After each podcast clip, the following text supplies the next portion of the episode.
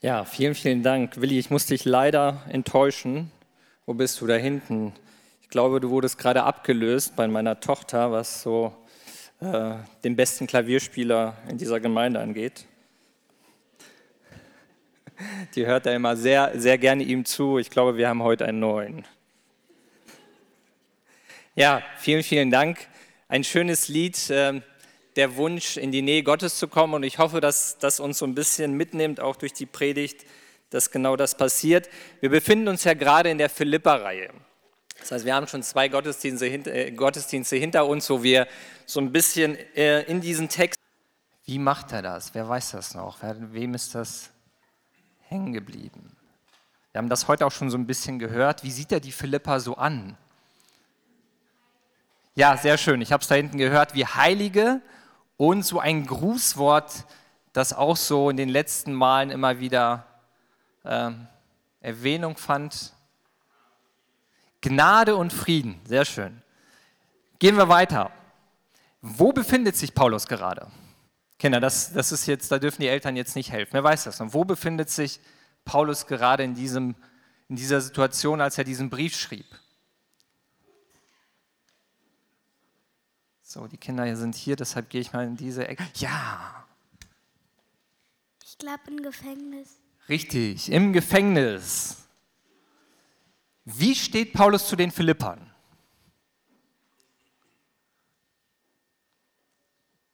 Der hat ja so einige Briefe geschrieben.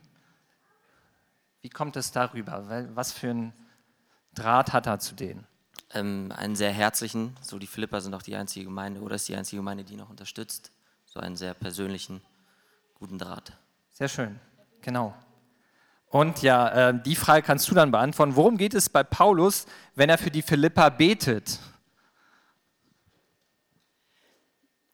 Dass sie prüfen können, worauf es ankommt und zunehmen im Glauben.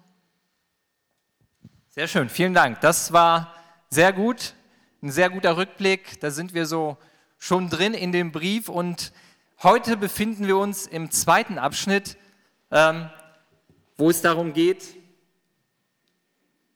wie das ganz praktisch aussehen kann. Ich würde gerne den Text zusammen lesen, den finden wir in Philippa 1 ab Vers 12 bis 18a. Ich bin froh, euch mitteilen zu können, Geschwister, dass das, was mit mir geschehen ist, die Ausbreitung des Evangeliums sogar noch, noch gefördert hat. Bei der ganzen kaiserlichen Garde und weit darüber hinaus hat sich inzwischen herumgesprochen, dass meine Gefangenschaft eine Gefangenschaft wegen Christus ist. Und bei den meisten Geschwistern ist gerade, weil ich inhaftiert bin, das Vertrauen auf den Herrn so gewachsen, dass sie jetzt noch viel mutiger sind und das Evangelium ohne Furcht weitersagen. Bei manchen sind zwar Neid und Streitsucht mit im Spiel, wenn sie die Botschaft von Christus verkünden. Doch es gibt auch solche, die das in der richtigen Haltung tun.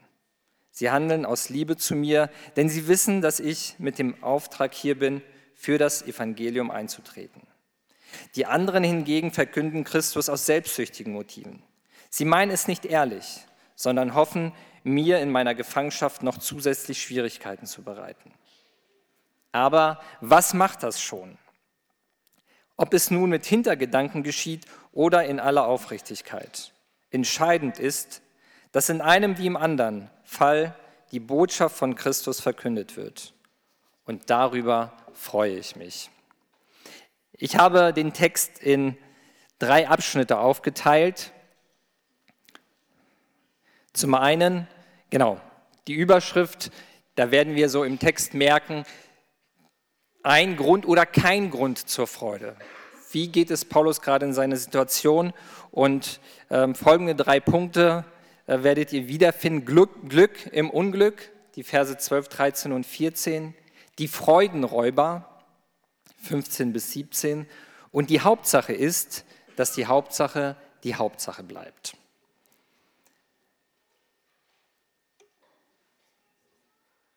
Ich habe heute mal so ein Glas mitgebracht. Ihr seht, da ist was drin und vielleicht eine kurze Umfrage an euch. Wer würde sagen, mit Meldung, das Glas ist halb leer? Ihr natürlich auch. Ja, ihr wisst schon, auf was ich hinaus will. Ne? Ihr seid so die positiven Menschen. Ich, wer würde denn sagen, das Glas ist halb voll? Ja. Alles richtig gemacht. genau. Eigentlich ist es ja eine Tatsache, das Glas ist bis zur Hälfte gefüllt. Die Frage ist nur, wie bewertet man das? Bewertet man das als halb leeres Glas oder halb volles Glas? Es gibt die Menschen, und dazu gehöre ich persönlich auch, ich hätte gesagt, das Glas ist halb leer. Vielleicht von meinem Denkmuster, so wie ich an Dinge herangehe. Andere sehen immer das Gute, das Positive und würden das als halb voll bezeichnen. Manchmal geht es mir so, wenn ich zur Gemeinde komme oder Menschen treffe und die mich fragen, wie geht es dir? Wie geht es dir heute? So, und dann überlegt man, ja, auf was will er hinaus? Wenn ich an meine Familie, an meine Kinder denke, an meinen Job denke und man wertet dann ganz schnell aus und überlegt, ja, wo, was will er hören? Oder man sagt das eben, wie man es immer sagt, gut. So als Floskel, ich will darauf nicht eingehen, dann ist es gut. Ähm, und wir merken, das ist so eine Frage, wo man sich entweder öffnen muss und so einen Blick in sich, in sein Herz reinschauen lassen muss oder ähm, indem man das so ein bisschen ablockt. Und wenn wir diesen Text hier uns genauer anschauen, passiert hier genau das. Die Philippa kommen an, an Paulus heran und fragen, Paulus, wie geht es dir? Wie geht es dir eigentlich da im Gefängnis? Und ich glaube, wenn man weiß, dass jemand dort gerade unter diesen Umständen in dieser Situation steckt, ähm, dann erwartet man ja schon eine gewisse Antwort. Vielleicht würde man erwarten, der Paulus klagt einem mal sein Leid, dass es ihm da gar nicht gut geht. Eigentlich hatte er sich das ganz anders vorgestellt. Und dann gibt es noch diese Menschen, die ihm auch noch Ärger machen. Und eigentlich hat er doch mal vorgehabt, das Evangelium äh, frei zu verkünden und alles passt hier irgendwie nicht. Also wie die Überschrift hier äh, auch schon sagt, eigentlich hat doch Paulus keinen Grund zur Freude. Und doch merken wir, wenn wir diesen Abschnitt lesen, dass es genau das Gegenteil ist. Dass Paulus gut drauf ist, dass Paulus fröhlich ist und ähm, sogar begeistert davon erzählt und schwärmt, was da gerade so passiert. Und ich fragte mich dabei, was mache ich falsch oder was machen wir falsch oder was macht hier Paulus anders, dass er trotz dieser Situation und trotz dieses Umstandes, ähm, dass er sich da so freuen kann.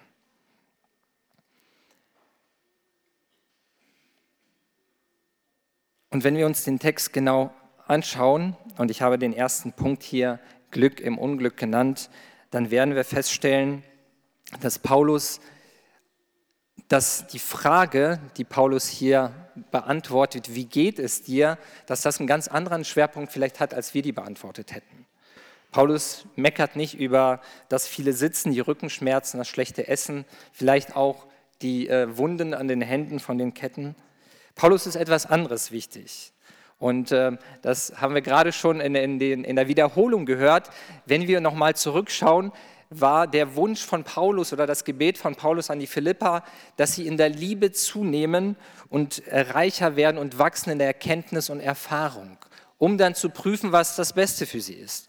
Und das ist nicht etwas, wo Paulus sagt, ich gebe euch mal ein paar nette Tipps und wenn ihr euch daran haltet, ist alles schön und gut, sondern hier merken wir, Paulus ist derjenige, der selbst diese Tipps anwendet oder der das selber lebt, was er den Philippern vorschlägt.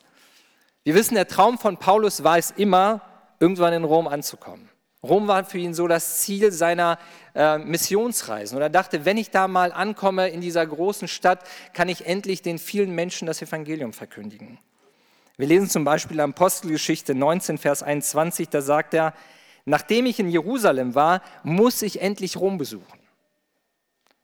Oder in Römer 1, Vers 15, da schreibt er, darum ist mein Wunsch, ähm, auch euch in Rom die Botschaft vom Evangelium zu verkündigen. Also das war immer sein Traum, dort zu landen und den Menschen als freier Evangelist sozusagen das Evangelium zu verkündigen. Und doch merken wir, es kommt anders. Nicht, wie er das ähm, sich vorgestellt hat und nicht, weil er irgendwie was verbrochen hat. Er hat alles richtig gemacht, sondern weil er in Jerusalem die gute Nachricht von Jesus verbreitet hat, wird er gefangen genommen und landet am Ende im Gefängnis. Wir hatten das sehr schön gerade in der Kindergeschichte schon als Frage gehabt. Ich weiß nicht, wer von euch das so erlebt hat wie Paulus, so Hass und Ablehnung auf diese krasse Art und Weise. Vielleicht man, wurde man mal belächelt, weil man sich als Christ geoutet hat. Und, äh, oder äh, die Leute fanden einen komisch, weil man erzählt hat, dass man jeden Sonntag zum Gottesdienst geht ähm, und vielleicht auch überzeugt und äh, äh, voller Hingabe mit Jesus lebt. Und die Leute gucken einen dann komisch an und denken, was bist du denn für einer? Aber ich glaube, die wenigsten von uns haben das so erlebt wie Paulus, dass sie so unter Druck in Verfolgung geraten sind, ähm, zumindest aus der Jünger, von der jüngeren Generation. Vielleicht können die Älteren davon Geschichten erzählen. Wenn wir die heute die Berichte von Open Doors anschauen, und das hilft mir immer, und das hilft mir immer zu verstehen, wie sich solche Menschen fühlen, da sieht man, sei es in Syrien, sei es in Afghanistan, in Indien, ähm, zu sehen, dass es immer noch Menschen gibt, die so eine Verfolgung, so eine Ablehnung erleben, die in Angst und Furcht leben müssen, die vielleicht gerade im Gefängnis sind. Und ähm, vielleicht hilft uns das so ein bisschen auch Paulus hier zu verstehen, der gerade sich in so einer Situation befindet. Was ich aber immer sehr beeindruckend finde bei solchen Menschen, ob es Paulus ist oder die verfolgten Christen, mit was für einer Ruhe und was für einem Frieden, so wie der Brief ja eigentlich beginnt, mit was für, einem, was für einer Gnade sie trotzdem diese ganze Situation meistern. Weil sie wissen, dass das, was sie gerade erleben, dass nicht der Umstand das ausmacht, ob sie sich gut fühlen oder nicht, sondern dass es etwas Wichtigeres gibt. Deshalb ist meine Frage hier, Glück im Unglück, wie kommt es denn, dass solche Menschen so eine Freude ausstrahlen können?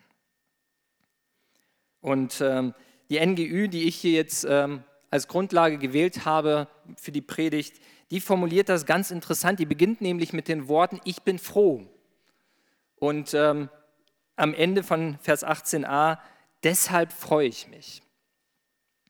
Und man merkt, das ist etwas, was sich nicht nur hier so als Klammer vielleicht wiederfindet, sondern durch den ganzen Philipperbrief ist diese Freude in Gott das, was Paulus immer begeistert und was ihn erfüllt, ähm, sei es die Freude an den Philippern, aber auch die Freude daran, was Gott da in Philippi, was Gott in Rom tut.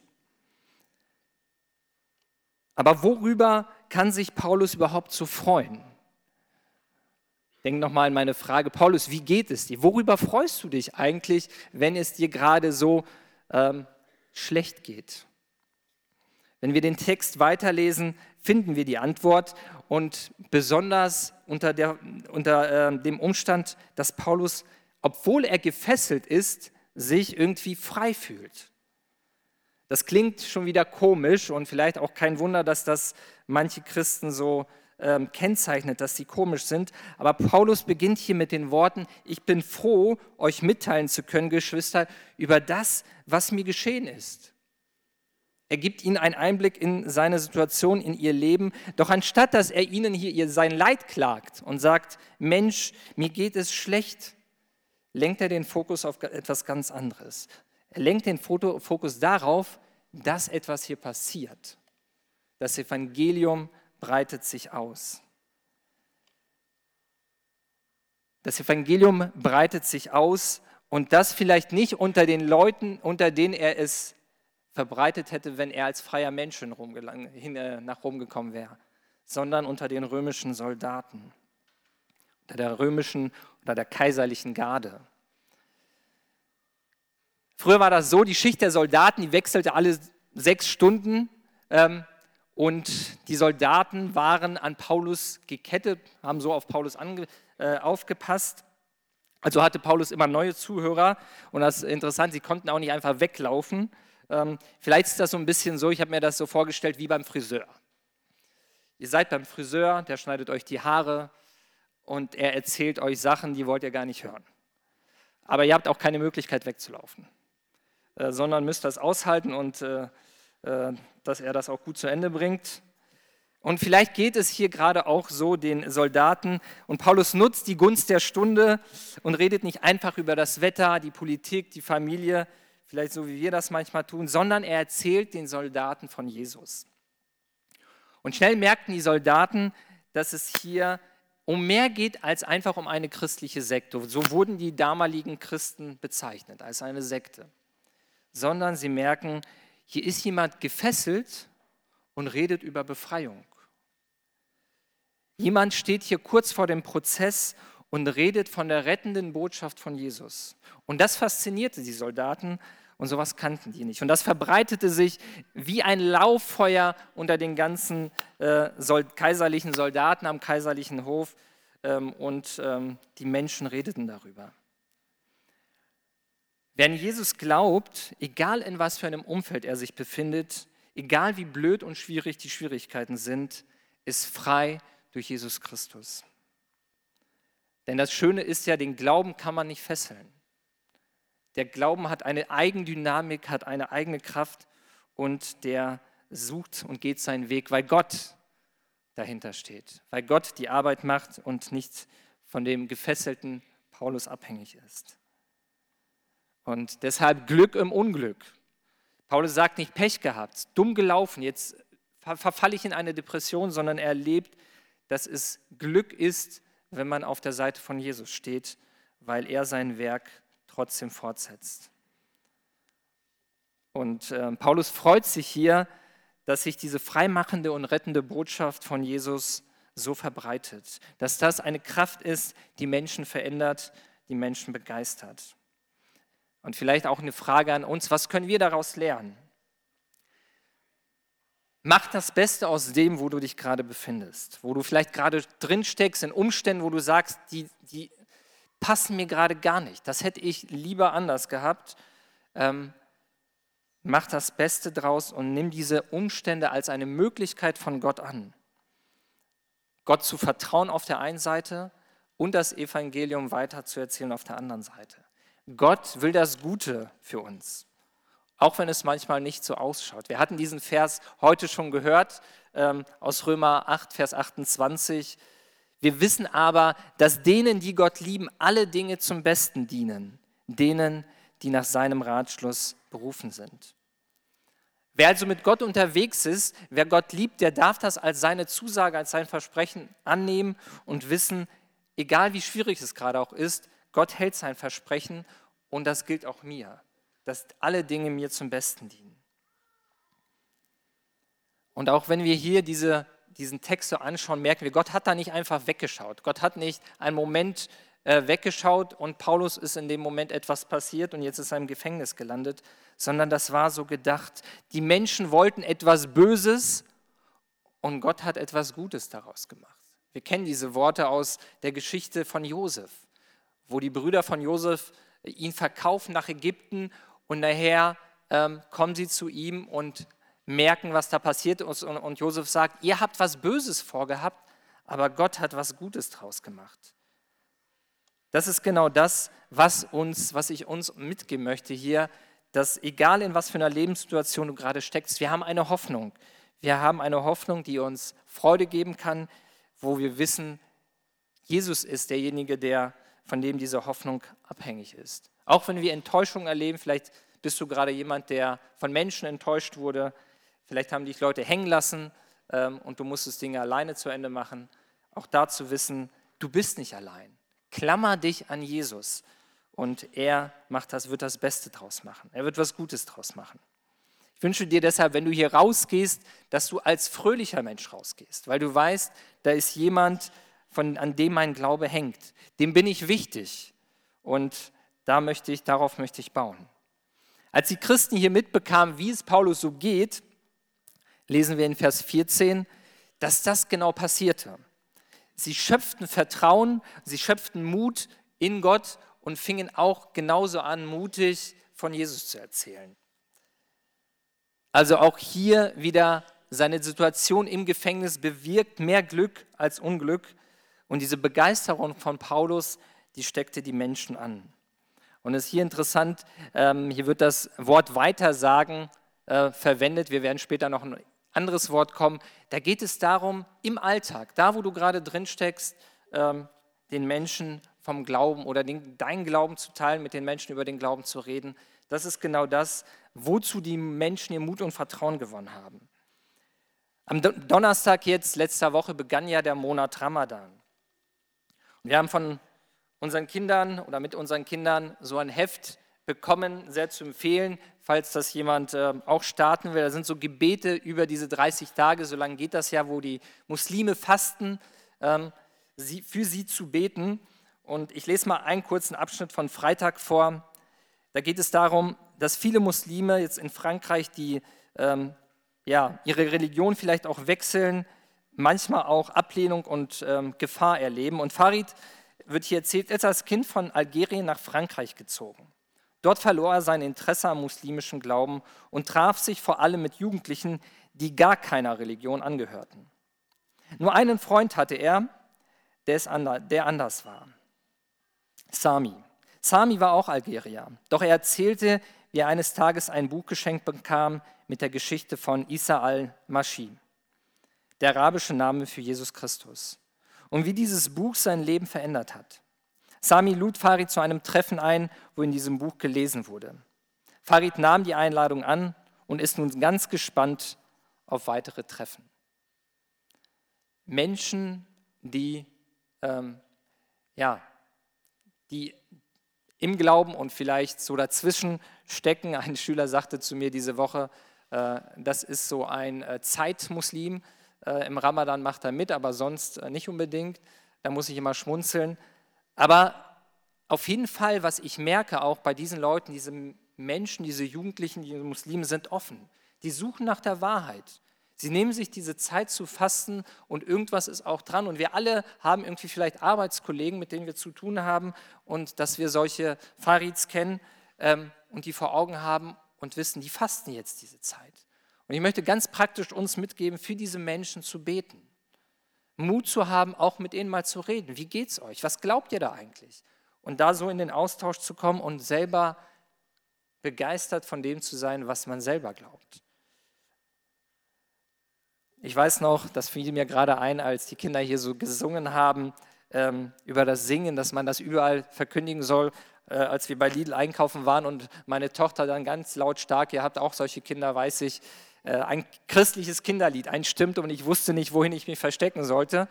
Ähm, aber ich fand das toll im Nachhinein, dass das das Herz so einnimmt, man diesen Kindermut hat und wo Jesus schon sagte, wenn, wenn ähm, jetzt habe ich das, Dankeschön, wenn die Steine schweigen und dann, wenn die Kinder,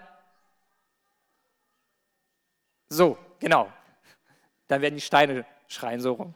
Ähm, dass uns das ein Vorbild sein soll, dass wir äh, begeistert etwas, ähm, von etwas sind und unsere Kinder als Vorbilder auch sehen, die Menschen hier als Vorbild sehen, von dem Evangelium weiterzuerzählen. Und ich weiß, wir haben so eine Gruppe letzte Woche gestartet, ähm, der rote Faden durch die Bibel, wo eine Gruppe sich da einfach Zeit nimmt mit Menschen, die sagen, ich weiß gar nicht, worum geht es da eigentlich. Falls jemand sagt, äh, das wäre auch meine Frage, dann kommt gerne dazu, morgen 19 Uhr, sprecht nachher Thomas oder Mario an, ähm, dass ihr das einfach als Möglichkeit nutzen könnt, um euch da einfach auch über Jesus, über den Glauben zu informieren.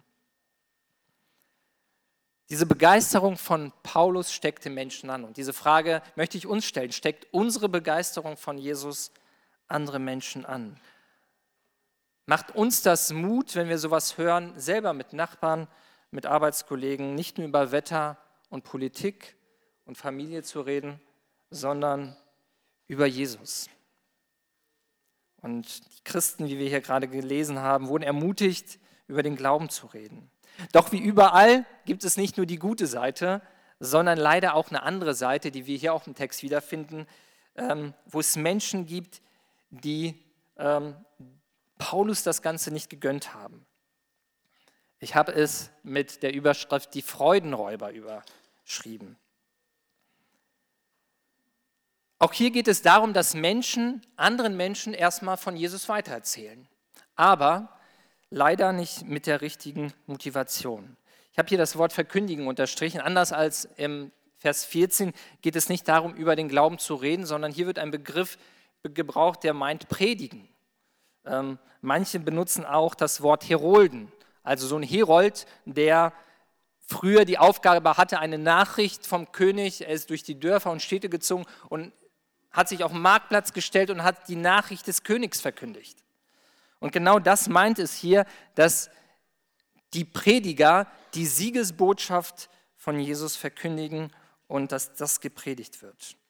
Doch hier hat das so einen kleinen Beigeschmack, so eine negative Seite, denn wir finden hier so Begriffe wie Neid und Streitsucht und selbstsüchtiges Verhalten. Manche Prediger machten das damals genau aus diesen Motiven und auch sogar mit dem Ziel, um Paulus noch mehr Ärger, er hatte ja schon Schwierigkeiten, noch mehr Ärger zu bereiten. Zum einen hatte das damit zu tun, dass natürlich, wo so eine große Persönlichkeit wie der Paulus auftrat, da, hatten, da stand, wurden die Prediger und Pastoren, sage ich mal, oft so in den Schatten gestellt ähm, und äh, merkten, okay, äh, irgendwie hören sie dem Paulus jetzt mehr zu als uns und das, das verursachte so Neid bei den Leuten. Und man merkte auch, was, was ist eigentlich ihr Ziel gewesen? War, ist es ihr Ziel, die Leute um sich zu binden? Ähm, also so, und da, da geriet dann der Paulus ins Gefängnis, dann schwingt hier so ein gewisses Schadenfreude mit dass sie endlich sagen, Mensch, der, der hat nicht mehr so den Einfluss auf die Leute. Und äh, ich habe mir so gedacht, wo, womit kann man das vergleichen? Vor einigen Jahren hatten wir mal den Ulrich Pazani hier. Und immer wenn der so kommt, habe ich das Gefühl, das stellt uns alle so ein bisschen in den Schatten. Äh, so wie er das macht, äh, da kann ich zumindest nicht mithalten. Und äh, ja, die Frage ist, wie geht es einem damit? Eine ganz äh, lustige Begebenheit meiner Kinder, als der Ulrich mal zu uns dann nach Hause kam in dieser Woche zum Mittagessen. Da standen meine zwei Töchter draußen und warteten schon gespannt auf ihn. Und waren dann aber sehr schnell, als sie ihn kommen sahen, sehr enttäuscht. Warum? Weil sie hatten erwartet, dass der Ulrich Pazani in einem Rolls-Royce kommt. Und äh, ja, so ein berühmter Prediger, äh, der, der muss doch auch so, da wird ihm die Tür geöffnet und da kommt er mit so einem popligen Kleinwagen. Ich will jetzt die Marke nicht nennen. Und hier im Bibeltext geht es genau darum. Da geht es um uns Prediger und wie wir damit umgehen, ähm, wenn wir hier vorne stehen. Und da fasse ich mich selber genauso an die Nase und möchte das auch an mich anlegen. Worum geht es mir und worum geht es dir, wenn du predigst? Mit welcher Haltung stehst du hier oben und predigst von Jesus? Geht es um Ansehen? Geht es um Prestige? Bin ich neidisch auf Leute oder auf Prediger, die es besser hinkriegen als ich? Oder gönne ich ihnen diesen, diesen Segen, diesen Erfolg? Vergleiche ich mich ständig mit anderen und sage, ja, so gut möchte ich das auch hinkriegen? Wollen wir uns beweisen vor anderen? Und diese Frage kann man sich ja eigentlich auf alle Lebensbereiche stellen. Worum geht es mir eigentlich im Inneren meines Herzens? Geht es mir um Profilieren, mich nach vorne stellen und beweisen, ähm, dass alle auf mich hochschauen? Kannst du dich wirklich freuen, wenn andere Erfolg haben? Das hast du super gemacht. Richtig gut. Du bist gesegnet. Oder sind wir neidisch auf diese Leute? In christlichen Gemeinden ist es ja einfach oder ist es schön, vielleicht nicht immer einfach, das ist falsch, ähm, aber man kann auf jeden Fall sehr gut eine gewisse Karriere machen. Und am Ende ist man vielleicht auf der Bühne, kann sich mitteilen. Und es ist ja immer so, wer oben hier steht und singt oder was auch immer sagt, präsentiert, meine Kinder sagen das immer sehr schön, der ist berühmt. Ja, das ist so oft, wenn es auch um den Kinderchor und dann äh, wer hier vorne steht und der ist berühmt. Ähm, und heute in der medialen Welt ähm, merken wir, ist das ja ähnlich. Ob Insta, TikTok oder YouTube, da geht es ja immer um Likes. Daumen hoch, wie viele Follower hast du wie viele Klicks. Ähm, und auch in der Corona-Zeit merkte ich, als es um diese ganze Digitalisierung ging und wir auch als Gemeinde anfingen, unsere Gottesdienste zu übertragen, da schaute man auch schon öfter nach und guckte, Mensch, wie viele Klicks, Klicks hat eigentlich dieser Gottesdienst? Und dann schaut man auf einen anderen, hier vielleicht in der Umgebung gibt es ja eine Menge Auswahl und darüber hinaus, ja, die haben mehr. Aber irgendwas machen wir falsch. Oder vielleicht, Mensch, wir, haben richtig, wir sind richtig gut. Guck mal, guck mal, wie viele bei uns einschalten. Worum geht es uns in der Verkündigung? Geht es uns um Christus oder geht es uns um uns selber, uns zu präsentieren? Freuen wir uns mit Gemeinden und mit Predigern mit, die gesegnet sind? Oder ärgern wir uns darüber? Und genau das ist das Problem auch der Menschen hier. Solche Dinge sind Freudenräuber.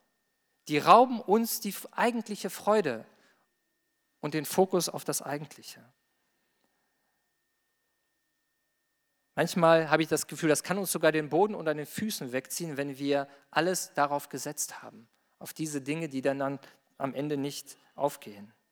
Und am Ende, am Ende entstehen auch Parteienbildungen. Das sehen, lesen wir in 1. Korinther. Da gibt es dann solche Auseinandersetzungen und Diskussionen. Wer ist der Favorit? Wer ist euer Favorit in der Predigt? Der Prediger. Und dann entsteht das der Paulus. Nee, Paulus. Und dann geht die Diskussion rum, wer, wer hat hier mehr Einfluss? Wer, wer hat hier mehr Anhänger?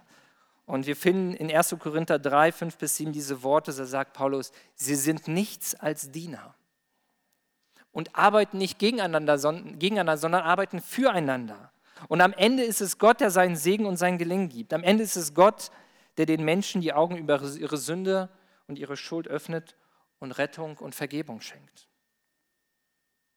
Und zum Glück, so nennt es Paulus hier, gibt es natürlich, und das will man, man redet ja sehr schnell über die, das Negative, gibt es auch Menschen, die tun das aus einer Liebe heraus, dass sie das Evangelium verkündigen. Es gibt Menschen, die haben die richtige Haltung. Sie handeln aus Liebe. Und auch hier merken wir wieder den Bezug zu Vers 9, wo wir uns prüfen sollen, unsere Liebe prüfen sollen. Was ist das? Die Erkenntnis. Was ist das, was wir verstanden haben und wie sieht unsere Erfahrung aus? Geht das auseinander? Ja, wir wollten, aber wir machen anders. Geht das zusammen und leben wir das so, dass wir prüfen können, was das Beste ist, was Gottes Wille ist? Was ist dein Motiv, wenn du predigst? Was ist dein Motiv, wenn du mit Menschen über Reden, Jesus redest? Und so kommt Paulus zu dem letzten Punkt. Die Hauptsache ist, dass die Hauptsache die Hauptsache bleibt. Für Paulus, und das ist das Schöne hier, ist das Motiv gar nicht entscheidend. Wir hängen das manchmal sehr hoch. Paulus sagt, das Motiv ist ja gar nicht entscheidend, sondern entscheidend ist, dass der Inhalt stimmt. Und das ist gar nicht so banal, weil wenn wir in die Gemeinde oder den Brief an die Galater anschauen, da merken wir, da ist eine ganz andere Spannung. Da greift Paulus nicht die, das Motiv oder stellt das Motiv in Frage, sondern er greift die Predigt an und sagt sogar, das ist eine Irrlehre, was ihr da macht. Weil auf der einen Seite hängt ihr das Evangelium hoch und auf der anderen Seite ist euch Gesetz wichtig, dass ihr die Leute zwingt, das Gesetz einzuhalten.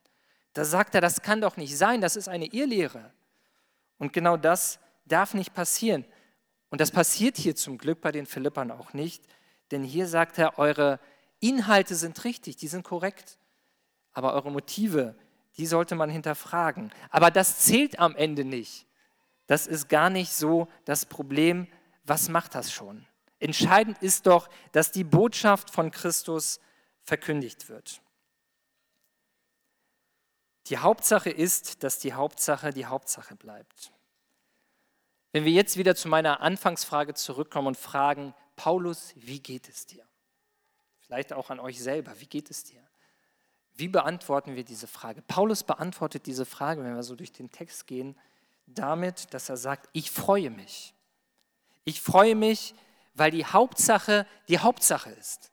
Ich freue mich, weil Christus, die Botschaft von Christus verkündigt wird. Egal in was für einer Situation, in was für einem Umstand er steckt. Egal welche Menschen ihm gerade Ärger machen. Er sagt, ich freue mich, weil Christus verkündigt wird. Und er geht in Vers 21, setzt da noch einen drauf, dass er sagt, weil, warum ist das so? Warum kann ich mich so freuen? Er sagt, denn Christus ist mein Leben und Sterben ist mein Gewinn.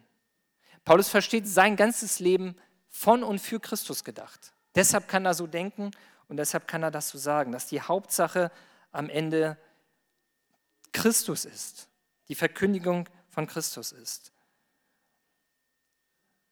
Ich finde das faszinierend. Das ist ein Maßstab, den wir fast gar nicht erreichen. Und trotzdem möchte ich, dass wir den gerne heute mitnehmen und uns an dieser Frage auch messen, ist das für uns die Hauptsache in unserem Leben? Was bedeutet das Evangelium überhaupt für mich? so wie Paulus es hier sagt, ist das Evangelium die gute Nachricht, die jeder Mensch hören sollte. Und was ist der Inhalt dieser guten Nachricht, dass er Paulus so begeistert ist? Was ist das Schöne an dieser guten Nachricht? Und wir haben das durch den Gottesdienst eigentlich schon sehr schön gehört, dass die Botschaft ist, dass Gott uns retten will.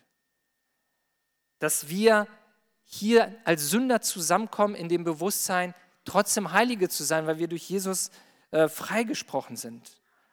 Und gleichzeitig wissen wir, so sagt das die Bibel, wir werden alle irgendwann vor dem Gericht Gottes stehen.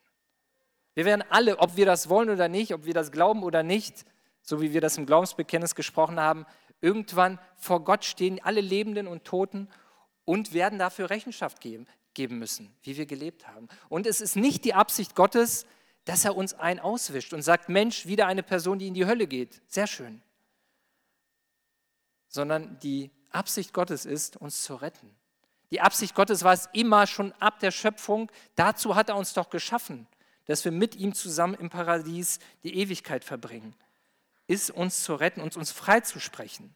Und wir hatten das auch schon gehört. Das Problem ist, dass wir alle Sünder sind.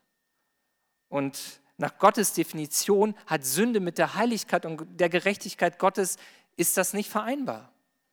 Das heißt, wir stehen alle auf der Verliererseite, egal wie gut oder wie schlecht wir sind. Wir sind verurteilt.